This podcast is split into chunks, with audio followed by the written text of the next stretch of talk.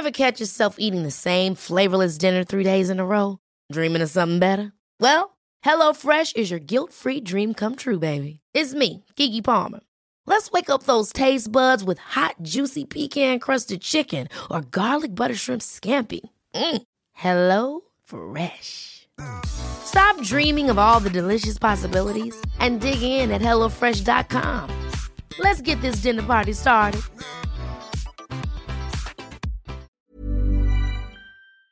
Au revoir est un podcast consacré au deuil périnatal.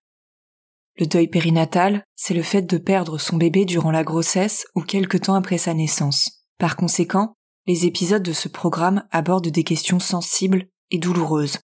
Avec mes invités, nous parlerons notamment de fausses couches, d'interruption médicale de grossesse, de mort in utero ou encore de disparition d'un enfant de quelques jours ou quelques semaines. Assurez-vous de pouvoir écouter les épisodes dans de bonnes conditions. Et surtout n'oubliez pas, dans le mot deuil, il y a certes le D de décès, mais il y a aussi le E d'espoir ou le I qu'on retrouve dans le mot vie. Je vous souhaite une bonne écoute.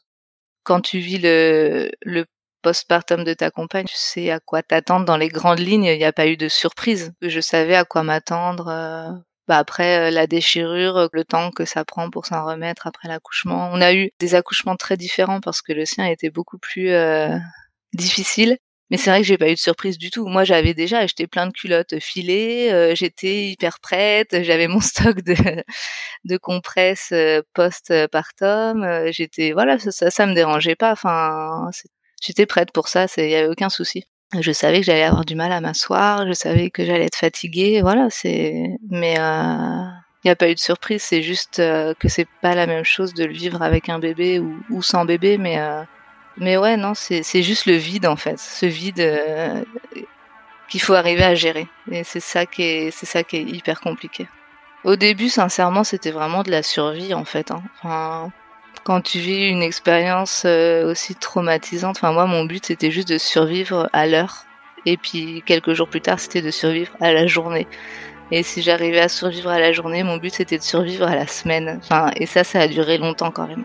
Ça m'a pris quelques semaines. Euh, de sortir de ce euh, gros brouillard, on va dire. Et, euh, et quand j'en suis sortie, c'est là où j'ai où je me suis rendu compte de mon corps et j'ai fait oulala.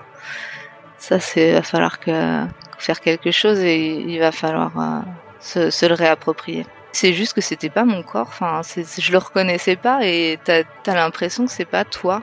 Moi, j'avais cette impression-là. Je me suis mais c'est pas moi, quoi. S'il y a bien un défi que de nombreuses femmes essaient de relever après un accouchement, c'est de se réapproprier leur corps. Ce corps qui s'est arrondi pendant plusieurs mois et qu'elles ont parfois aimé, adoré ou même détesté. Bref, ce corps auquel elles ont dû s'habituer avec plus ou moins de facilité. Après l'accouchement, ce corps a subi une autre métamorphose. Le ventre est vide, encore un peu rond, mais vide. En théorie, de manière quasi immédiate si tout va bien, les bras, eux, se remplissent la présence passe en quelque sorte du ventre au bras. S'en suivent des réactions en chaîne, la montée de lait, la chute d'hormones, les pertes de sang, les contractions utérines appelées les tranchées. Mais le bébé, il n'est pas toujours là pour remplir les bras de celle qui l'a porté. Et lorsque ce bébé décède avant de naître, ou peu de temps après, il faut faire avec le vide du ventre et le vide dans les bras. Le retour à la maison sans l'enfant, la chute d'hormones sans l'enfant, les saignements, les douleurs sans l'enfant, le retour de couche sans l'enfant. À la tristesse infinie du décès et le vide abyssal du ventre s'ajoutent tous les inconvénients de ce qu'on appelle le postpartum, ce moment de bouleversement intense qui suit l'accouchement. C'est la double peine en quelque sorte. Le corps est abîmé, fatigué, épuisé, parfois dévasté, immensément douloureux. Chaque mouvement peut potentiellement générer un inconfort énorme pendant plusieurs jours, plusieurs semaines, plusieurs mois.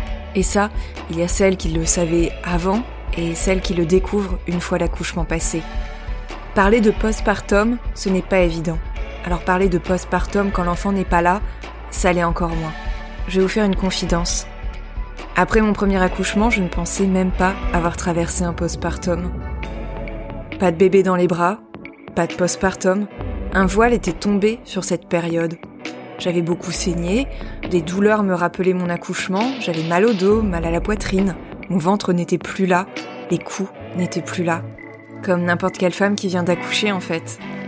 Mais les larmes étaient bien plus abondantes que le sang. Le deuil était entré en collision avec ce postpartum au point de l'invisibiliser complètement.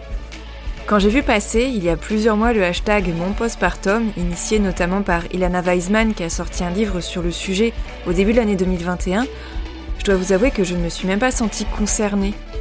J'avais vécu deux grossesses, deux accouchements à la fin du second trimestre, un deuil périnatal, puis des jumelles très grandes prématurées, mais mon postpartum, je l'avais tellement relégué au second plan que je l'avais rendu transparent. C'est comme si j'avais été une femme qui avait accouché, mais sans postpartum. Ce que je sais aujourd'hui, c'est qu'il faut accompagner toutes les femmes après leur accouchement. Toutes, sans exception. Le postpartum, il faut en parler.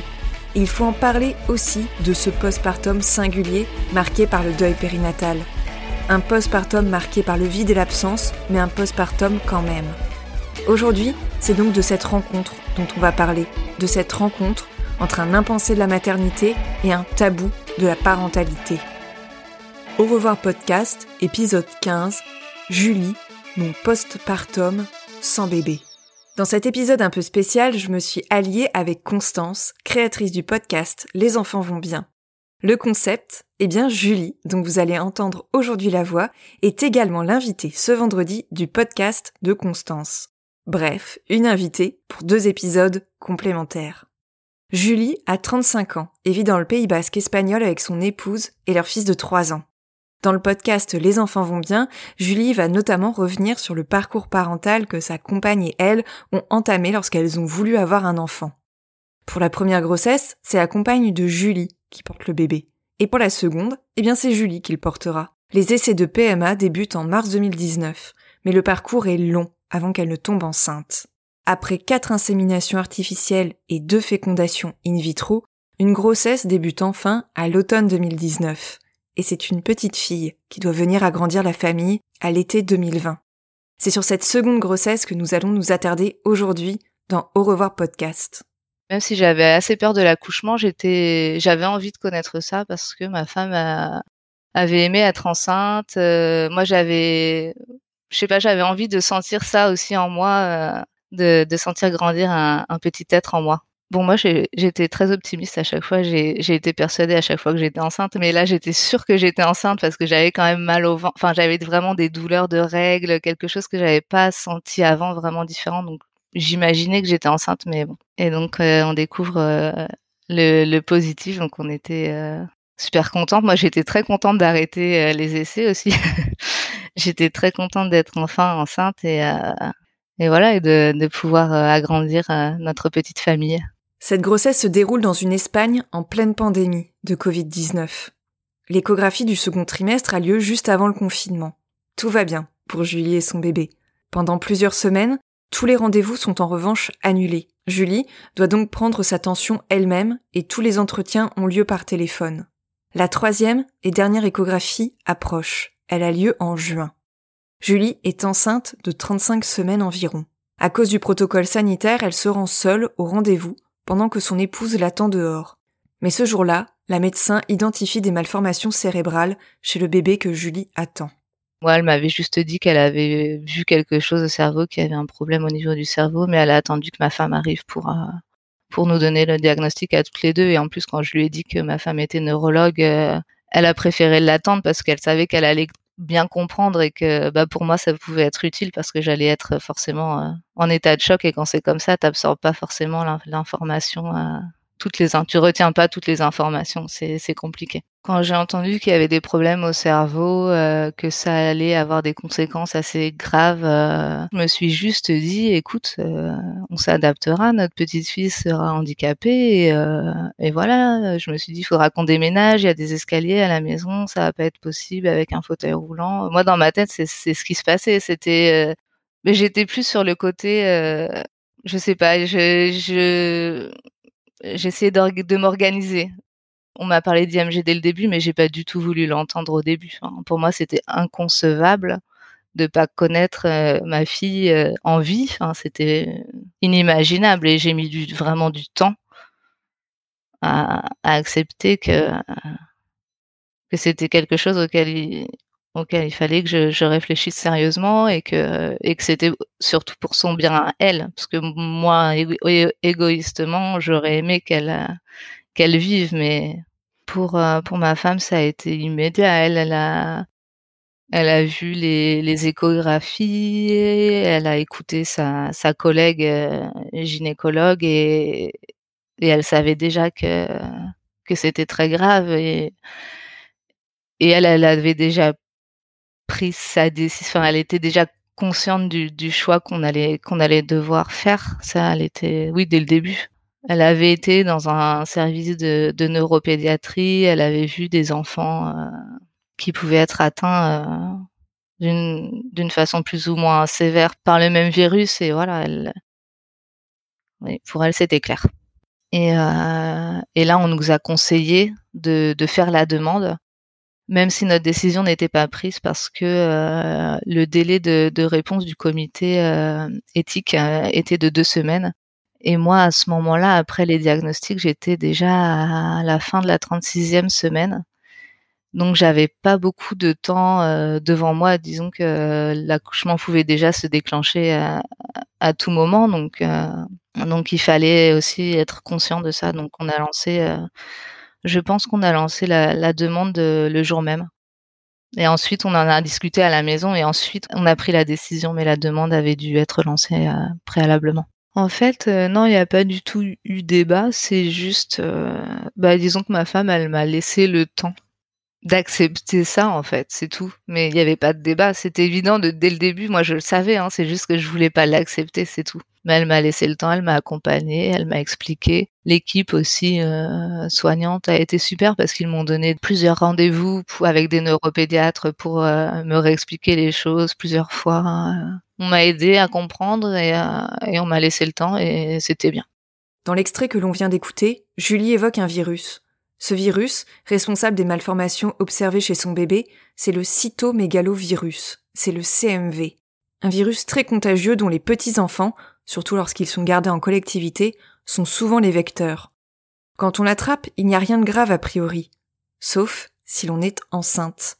En cas de grossesse, les conséquences peuvent être dramatiques pour le bébé, au point de rendre possible une IMG, une interruption médicale de grossesse. La, gynécologue qui avait détecté le, les lésions au cerveau euh, a tout de suite pensé au cytomégalovirus. Alors par rapport au fait que ça n'avait pas été détecté plus tôt dans la grossesse, et par rapport au fait aussi que ça ne touchait que le cerveau, exclusivement le cerveau, qu'il n'y avait aucun autre organe qui avait l'air touché, que elle avait la taille qu'elle devait avoir à cet âge-là. Euh, voilà, elle était, elle avait vraiment aucun aucun autre problème, c'était que le cerveau. Et même elle a, elle, elle a, nous a même dit euh, quand est-ce qu'on sait que que j'avais été infectée Probablement, euh, ça a été juste avant le confinement ou juste au tout début du confinement. et c'est pour ça que ça se voit pas sur l'échographie du deuxième trimestre parce que ça a certainement été euh, à ce moment-là en fait. Je voyais très bien ce que c'était parce que ma gynécologue et ma sage-femme m'en avaient bien parlé parce que c'est une infection euh, qui s'attrape souvent euh, bah, quand on a des, enfants en bas âge. Euh, et du coup, ils te disent de bien faire attention, bah, à pas partager les, les couverts, par exemple, attention au, nez qui coule, etc. Tu peux pas ne pas faire de bisous à ton enfant, tu peux pas euh, éviter de toucher euh, ses larmes, euh, son, enfin, c'est, tu peux essayer, hein, moi j'ai essayé, mais ça a pas marché, clairement. Donc voilà. Je pense que c'était la première semaine euh, du confinement. On avait tous été un peu malades. Euh, au début, on pensait même que c'était la, la Covid, euh, parce que bon, comme ma femme travaille en hôpital et tout, la probabilité de l'attraper est quand même plus élevée. Mais sans plus, on n'avait pas été comme un un peu fatigué, comme un rhume, voilà.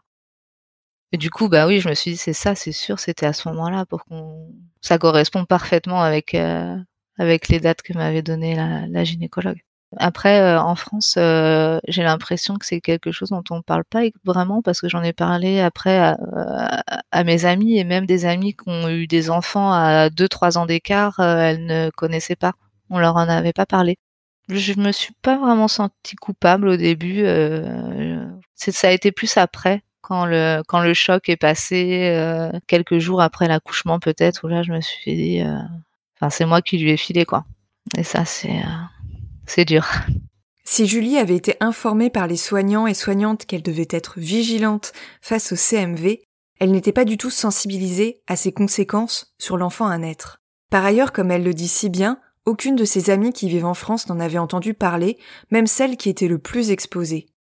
En France, on tremble à l'évocation des mots listériose, toxoplasmose, diabète gestationnel. À propos du cytomégalovirus, le travail d'information et de prévention est quasi inexistant. Sur ce point, je vous engage vivement à vous rendre sur le compte Instagram Ma grossesse CMV. Ce compte a été créé par Karen, qui se bat pour sensibiliser et informer les femmes à propos du cytomégalovirus.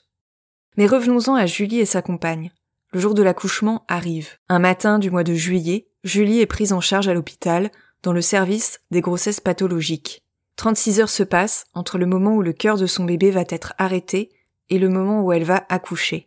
C'est dans une salle avec vue sur les montagnes que les deux mamans vont faire la rencontre de leur petite fille, prénommée Issadi.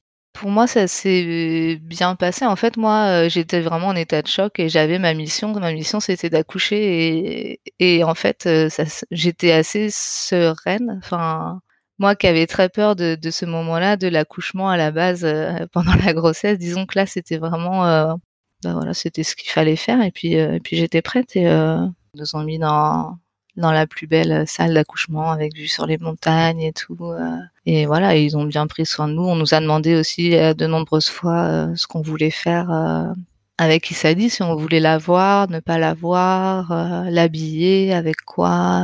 bon, il y avait plein de prendre ses empreintes, voilà. Ouais, non, ils ont été vraiment attentifs. sincèrement, j'aurais pas pu demander mieux, quoi après l'accouchement, donc euh, pendant que qu'une des sages-femmes euh, me recousait, l'autre euh, nettoyait un peu, il dit, et, on avait ramené un, grand linge de son grand frère pour avoir un, petit truc à lui aussi à ce moment-là, et elle était enveloppée dans ce grand linge-là, et quand moi j'ai j'ai été prête, elle me l'a mis dans les bras et on a été un peu toutes les trois et moi, j'étais hyper surprise parce que je la trouvais euh, hyper grande déjà, sachant qu'elle était presque, finalement presque un mois avant la date prévue d'accouchement. Et puis ouais, on a passé un moment à, la regarder et puis euh, à lui dire au revoir. Et quand euh, quand on a eu fini, on va dire, on a appelé les sages-femmes et, elles sont revenues la prendre. Et nous, on est remontés dans notre chambre. C'est le lendemain de l'accouchement, en début d'après-midi, que Julie sort de la maternité. Moins de 24 heures après son accouchement, son postpartum a déjà commencé. Ce corps postpartum, il saigne, il a du mal à se mouvoir. Que le bébé soit vivant ou qu'on soit en plein deuil périnatal, que l'on ait accouché à 5 mois ou à 9 mois de grossesse, chaque femme va ressentir la finitude de ce corps qui est meurtri et qui parfois n'aura pas réussi à donner la vie. C'est le cas de Julie, mais c'est le cas aussi de la plupart des femmes qui ont témoigné dans ce podcast. Cela n'enlève rien aux difficultés de celles qui vont vivre un postpartum plus classique, mais ça en ajoute quelques-unes, des difficultés. Dans un premier temps, le plus urgent est de stopper la montée de lait. C'est finalement le seul paramètre qui peut être contrôlé. Le seul paramètre concernant ce corps que Julie va devoir apprivoiser. Car à côté, il y a aussi ce vide avec lequel il faut apprendre à vivre, ou les fameux coups fantômes ressentis par certaines femmes plusieurs jours, plusieurs semaines après leur accouchement comme si leur bébé était encore à l'intérieur de l'utérus et qu'il manifestait sa présence. Quand on a un enfant vivant dans les bras, ressentir ses coups dans le ventre, c'est très déstabilisant. Mais quand le bébé n'est plus, c'est tout simplement violent. Ouais, les coups fantômes, c'est juste fou. En fait, les coups fantômes, c'est l'horreur. Euh. ça a commencé euh, juste après qu'ils aient arrêté le, le cœur d'Issadi euh, genre quelques heures après, avant d'accoucher, euh, je la sentais bouger dans mon ventre. C'était horrible parce que du coup, je me suis dit mais ça a pas marché. je dis non mais c'est sûr, je l'ai senti, ça, ça elle a bougé quoi. C'est euh, alors après ça peut être juste une contraction de l'utérus qui fait que qu'elle bouge effectivement, mais quand même la, la sage-femme a dû vérifier pour que pour que je, sois plus tranquille, quoi, parce que j'avais peur en fait que ça n'avait pas marché. Ensuite, les premières semaines, de temps en temps, ouais, je sentais euh, comme des coups. Euh, ça a duré quelques mois. Là, ça fait vraiment longtemps quand même que je n'ai pas senti ça, mais euh, ça a quand même duré quelques mois.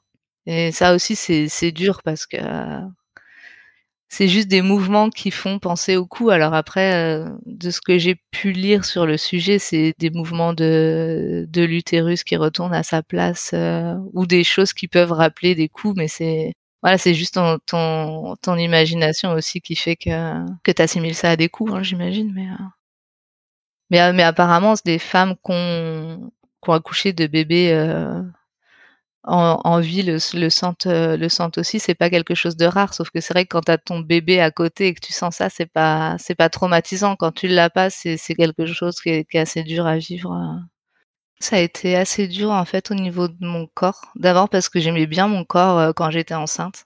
Et du coup, après l'accouchement, j'avais même pas vraiment, j'avais pas de kilos à perdre, mais euh, bah déjà j'en voulais à mon corps à mort d'avoir été euh, de pas avoir pu protéger Issa ça c'est clair et puis après euh, j'en voulais à mon corps de pas euh, pas revenir en place disons euh, rapidement c'était juste un trou béant mon ventre un vide Enfin, c'était c'est ce vide que tu ressens quand tu accouches et que tu peux pas avoir ton enfant en fait dans les bras. Normalement, c'est c'est fait comme ça. Te, ton enfant passe de ton ventre à tes bras. Donc même si tu ressens ce vide dans ton ventre, tu le combles avec euh, avec ton enfant dans tes bras. Et là, t'as pas ça. Et ce vide, pour moi, ça a été super dur. Et il fallait que bah, il fallait que je récupère euh, mon corps juste peut-être pour arriver à, oublier un peu ce vide. Donc euh, j'ai pas eu de montée de lait, mais disons que pendant la grossesse déjà j'avais des petites comme ça des petites gouttes de lait qui perlaient de temps en temps.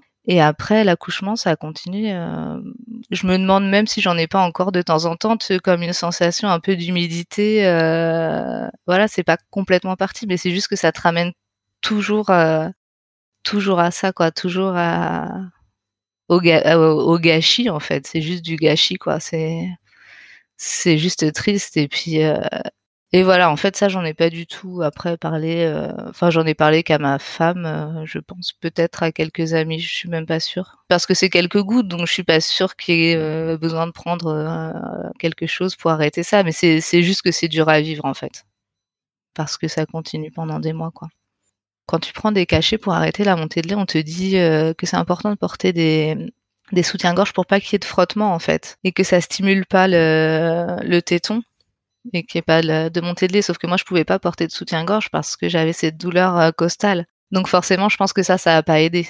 D'ailleurs, je l'ai toujours la douleur parce que c'est, en fait, c'est une inflammation apparemment du, du, cartilage qui qui tient les côtes. Et c'est pas tout à fait parti, ça a beaucoup diminué, mais du coup cette douleur c'était c'était un peu contradictoire. J'ai envie qu'elle parte et en même temps ça me rappelle Issadi, donc euh, c'est aussi, je pense que c'est aussi pour ça que j'ai mis du temps à aller à aller voir le médecin mais ouais, c'est assez contradictoire dans le sens où, ça me rappelle où étaient ces, petites fesses, on va dire, quand elle était dans mon ventre.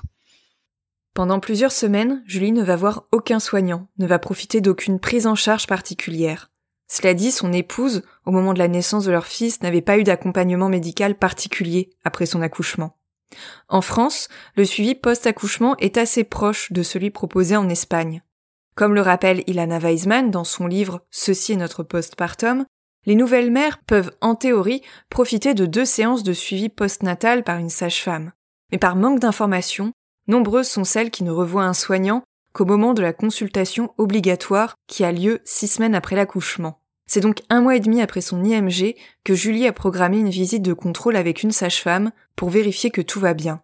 Elle s'aperçoit, à cette occasion, que le postpartum sans bébé est un impensé dans le monde des soignants et soignantes à qui elle a affaire si tu veux un suivi, euh, j'imagine que tu peux appeler ta sage-femme, euh, voilà, prendre rendez-vous, mais euh, le truc de base, en fait, c'est au bout des six, des six semaines, faire un contrôle pour vérifier que l'utérus est bien revenu à sa place et que les saignements ont stoppé, etc.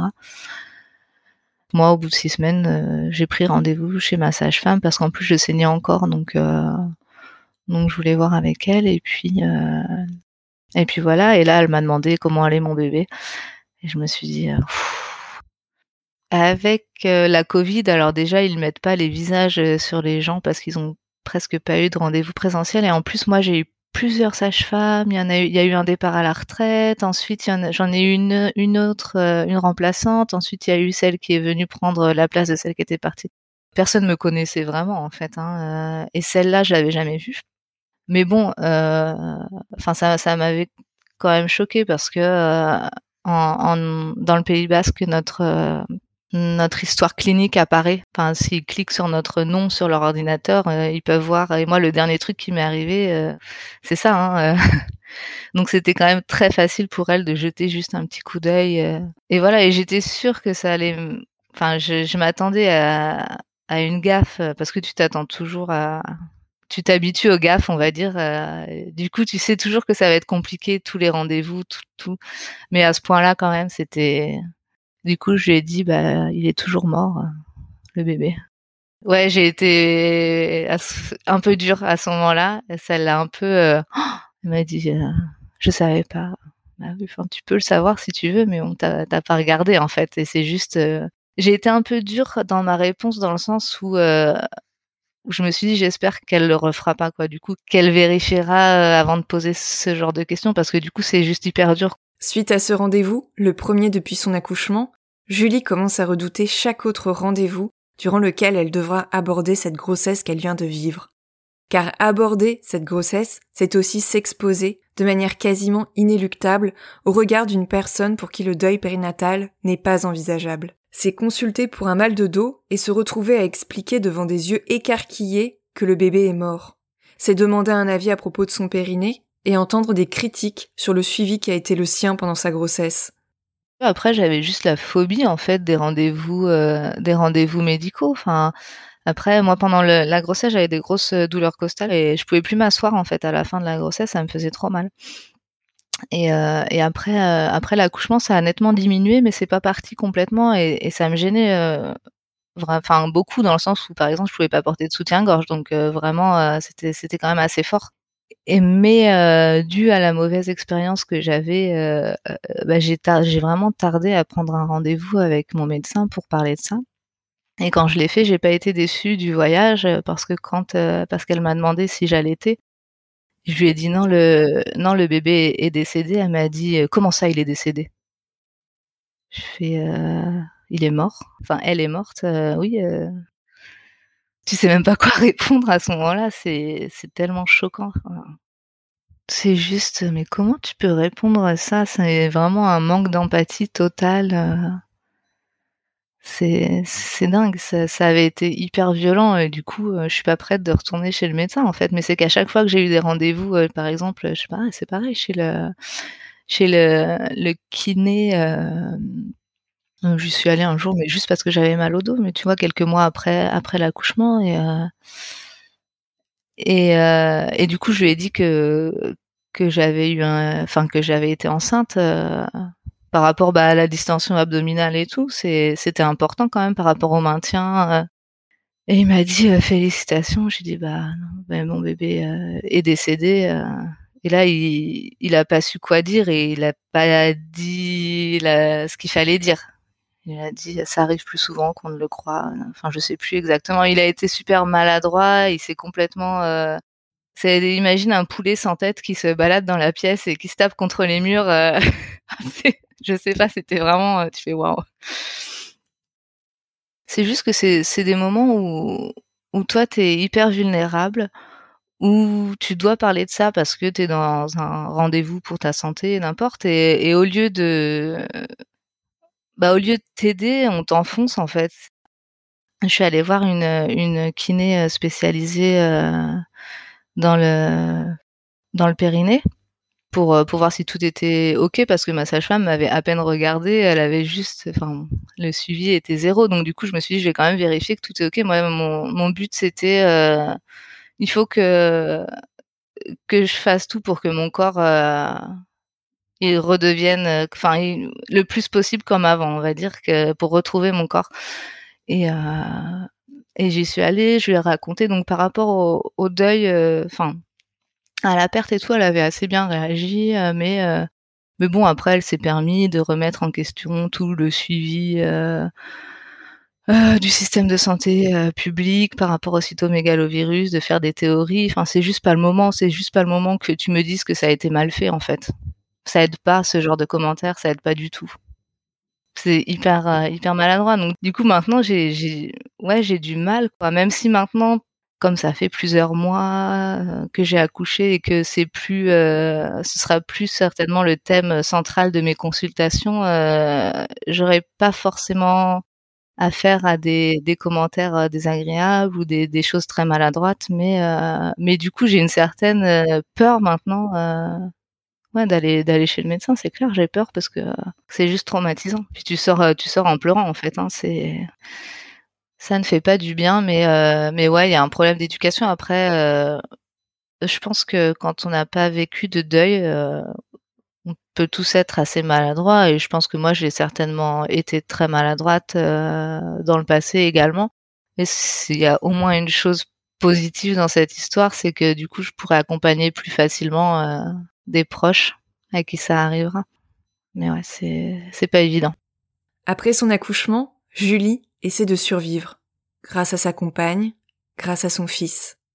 Au fil des semaines, elle commence à refaire surface.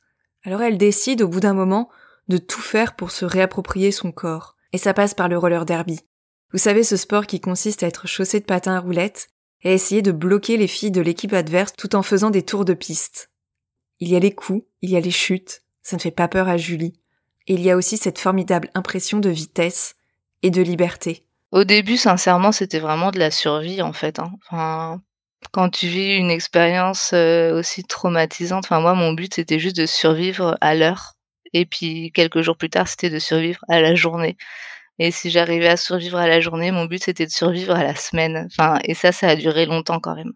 Moi, j'avais juste envie de me laisser aspirer par le vide de mon ventre et de et de pas sortir de ça. Mais après, j'ai mon petit garçon euh, qui a besoin de, de ses deux mamans, qui a plein d'énergie et il était en vacances et moi aussi. Enfin, moi j'étais en arrêt et, et, ma femme aussi et du coup on était tous les trois et il faisait beau, c'est l'été. Euh. on a profité, on a fait des trucs euh, tranquilles.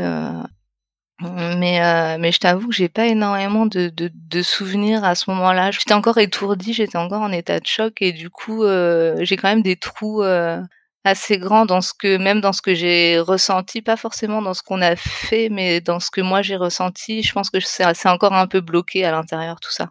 Euh, ça m'a pris quelques semaines euh, de sortir de ce euh, gros brouillard, on va dire, et, et quand j'en suis sortie, c'est là où j'ai où je me suis rendu compte de mon corps et j'ai fait oulala. Ça, c'est va falloir faire quelque chose et il va falloir se, se le réapproprier et puis qui répondent un peu euh, à mes attentes euh, si j'ai envie de marcher pendant trois heures, que mon corps soit capable de le faire. Si, si j'ai envie de faire un peu de sport, euh, enfin voilà, quelque chose d'assez basique, juste que mon corps puisse répondre. si si j'ai envie de jouer avec mon fils, de courir pendant des heures, voilà, que, que ce soit possible. Et, et, et ça, ça prend du temps et, ouais, et de pouvoir le reconnaître en fait de, de retrouver mon corps comme il avait été avant la grossesse. Même, bon, si euh, c'est pas vraiment possible, hein, mais, euh, mais d'arriver au plus près. Et, ça, j'en avais besoin. C'est comme euh, le retour de couche, j'en avais besoin. C'était quand c'est arrivé, pour moi, c'était un énorme soulagement. Enfin, et j'ai eu de la chance parce que c'est arrivé très tôt, juste après l'arrêt des saignements. Enfin, je, pense que deux mois après l'accouchement, j'avais le retour de couche, donc c'était, ça arrivait très vite et et c'était bien, ça m'a fait du bien. Donc dès que j'ai pu, j'ai essayé de ouais de, de faire euh, du sport. Je me suis inscrite dans une équipe de, de roller euh, derby. Ouais, j'aimais bien patiner et j'avais besoin d'un truc. Euh, ouais, j'avais besoin d'un truc comme ça à ce moment-là et, ça a été très intense au début. C'était hyper dur parce que bah, déjà j'avais plus d'abdos quoi mais euh, mais euh, grâce aux encouragements de, de ma femme, euh, j'ai tenu le coup et euh, bon, j'ai pu en faire que deux mois parce qu'après les, les sports d'équipe ont été interdits à, à cause du, du Covid. Mais ça m'a, mais ces deux mois-là pour moi ça a été ça a été vital. Enfin, j'ai juste repris possession de mon corps, je l'ai, j'ai retonifié mon corps. Ouais, non, ça m'a ça m'a fait un bien fou. Après, à, à, part ça, je faisais beaucoup de marches euh, parce que disons qu'à la fin de la grossesse, j'avais pas trop d'activité parce que j'avais euh, j'avais énormément de baisse de tension. Donc déjà, je pouvais pas sortir dans la rue toute seule parce que euh, c'est arrivé plusieurs fois. Ma femme a dû venir me chercher dans la rue parce que j'arrivais plus à me relever en fait. Donc j'avais pas trop d'activité physique. Après on a, après j'ai pas pu bouger pendant plusieurs jours dans l'attente de la réponse pour l'IMG, etc. Donc ouais, j'étais dans un état assez lamentable. Il fallait, il fallait reprendre ça en main. Il existe un vieil adage qui revient de plus en plus pour souligner l'importance de bien accompagner les femmes qui viennent d'accoucher. Ce dicton dit il faut tout un village pour élever un enfant. Par extension, on comprend qu'il faut tout un village pour soutenir la mère de cet enfant. Les coparents doivent s'investir et avoir une vraie place auprès du bébé, et ne pas être présents pour seconder seulement leur compagne. C'est également une invitation à ce que les proches, les soignants et soignantes, soient là pour accompagner les femmes au mieux dans ce postpartum si déstabilisant physiquement et psychologiquement. Alors oui, quand le bébé décède, il n'y a pas les nuits hachées pour le nourrir, les couches à changer, les pleurs et les cris, mais il y a tout le reste. Il y a ce deuil qu'il faut gérer. Mais justement, quand le postpartum se déroule lorsque le bébé n'est plus, ce village qui devrait entourer la femme qui vient d'accoucher se vide. Et quand ce postpartum sans bébé se déroule en pleine épidémie, il n'y a plus vraiment de village. Enfin si, par téléphone. Mais les rues sont quasiment désertes et on peut se sentir très seul. La période où, vraiment j'avais besoin d'être euh, seule, mais seule, vraiment seule en fait. C'était vraiment seule, euh, sans ma femme, sans mon fils. Euh, j'avais besoin d'être d'être seule avec ce vide en fait. Et ça, ça a duré bah, peut-être quelques quelques semaines, les premières semaines. Après, après j'avais besoin de de faire un peu de vie sociale pour ne pas penser qu'à ça aussi. Hein pour me distraire et aussi euh, d'être avec des gens avec qui, euh, en qui j'ai une pleine confiance, avec qui je suis complètement à l'aise euh, pour pouvoir parler peut-être de certains sujets dont j'avais besoin de parler. et voilà, et ça, c'est vrai que ça n'a pas été possible. Du coup, ça, ça a compliqué pas mal mon deuil, ça, ça c'est sûr. Et ça a compliqué aussi mon postpartum parce que j'avais trop, presque à un moment donné, j'avais presque trop de temps pour moi peut-être ou pas pour faire des choses mais trop de temps face à, mon image peut-être ou à mon corps ou euh, seul avec mon corps peut-être. Vivre euh, le postpartum euh, et le deuil dans dans cette situation de la Covid ça veut juste dire que tu le vis tout seul. Ça veut dire que moi ça voulait dire que je pouvais pas voir mes amis je pouvais pas voir ma famille et ça c'est je pense que c'est ce qui a été le, le plus dur en fait.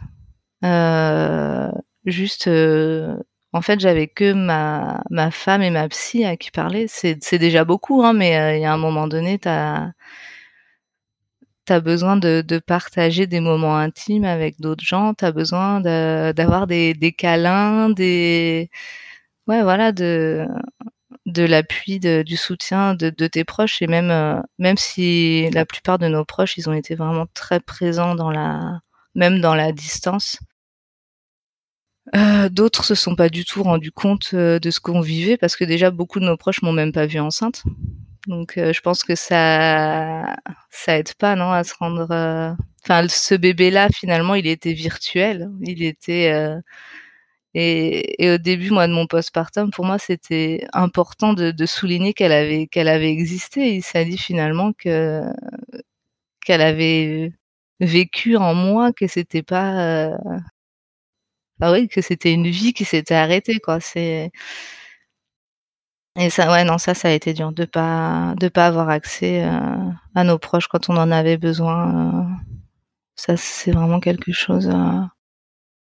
Dont on a souffert et même dont on souffre encore. Hein. C'est c'est pas fini malheureusement tout ça, même si peut-être que maintenant euh, on a passé les étapes les plus les plus critiques euh, au niveau du, du deuil. Euh, mais bon, c'est c'est vraiment un, manque qui est là et, et j'espère que, que les vaccinations vont aller très vite pour beaucoup plus vite que que, que, que maintenant pour que qu'on puisse retrouver un peu, un peu cette vie-là, un peu cette vie sociale euh, qu'on n'a plus vraiment, quoi.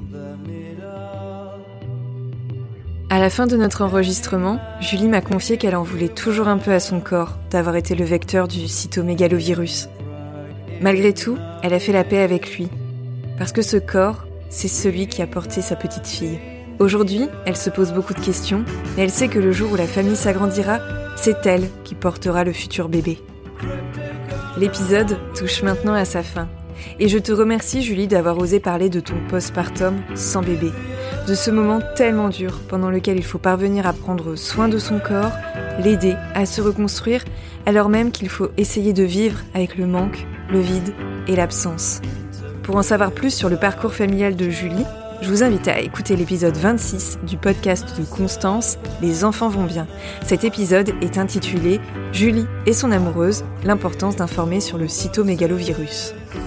Pour en savoir plus sur le cytomégalovirus, justement, j'ai mentionné dans cet épisode le compte Instagram de Karen, la grossesse CMV. Vous y trouverez de très nombreuses informations concernant, entre autres, le dépistage de cette maladie. Karen est également membre de l'association CMV et elle invite toutes les femmes qui ont connu une grossesse marquée par le cytomégalovirus à prendre la parole sur les réseaux sociaux en utilisant le hashtag StopCMV. Par ailleurs, afin de mieux comprendre le tabou qui entoure le postpartum, je vous invite à lire l'essai d'Ilana Weisman, Ceci est notre postpartum, paru début 2021 aux éditions Marabout. Pas de panique, ça fait beaucoup de choses, mais je vous mets toutes les références et les liens vers les ressources que je viens de vous donner dans la description de l'épisode. N'oubliez pas, si vous avez à cœur de soutenir Au revoir podcast et de lui offrir une plus grande visibilité, n'hésitez pas à mettre un petit commentaire et à lui attribuer 5 étoiles sur Apple Podcast. Je vous remercie pour votre écoute et je vous dis à très bientôt. Et pour terminer cet épisode, je laisse le mot de la fin à Julie. Vous savez, après la grossesse, le corps garde souvent quelques traces, comme des vergetures par exemple. Eh bien, le passage d'Issadi dans le ventre de Julie a laissé un autre type de marque. Des marques poétique et pleine d'amour. Les seules marques que j'ai, c'est que pendant la grossesse, j'ai eu pas mal de comme de grains de beauté qui sont sortis. Et du coup, j'ai plein de grains de beauté en plus, mais à part ça, bah en fait, tu vois, j'avais jamais trop pensé jusqu'à jusqu'à ce qu'on en parle là euh, tout de suite euh, aux grains de beauté concrètement, c'est marrant. Ouais, non, c'est vrai que ils sont là euh, par rapport à la grossesse, bah c'est bien. Ça fait ça fait une marque du passage 10 à 10, c'est très bien comme ça.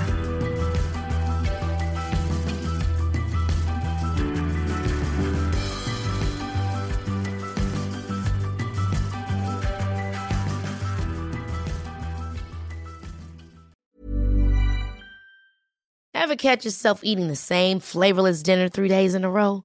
Dreaming of something better? Well, HelloFresh is your guilt-free dream come true, baby. It's me, Kiki Palmer. Let's wake up those taste buds with hot, juicy pecan crusted chicken or garlic butter shrimp scampi. Mm. Hello Fresh. Stop dreaming of all the delicious possibilities and dig in at HelloFresh.com. Let's get this dinner party started.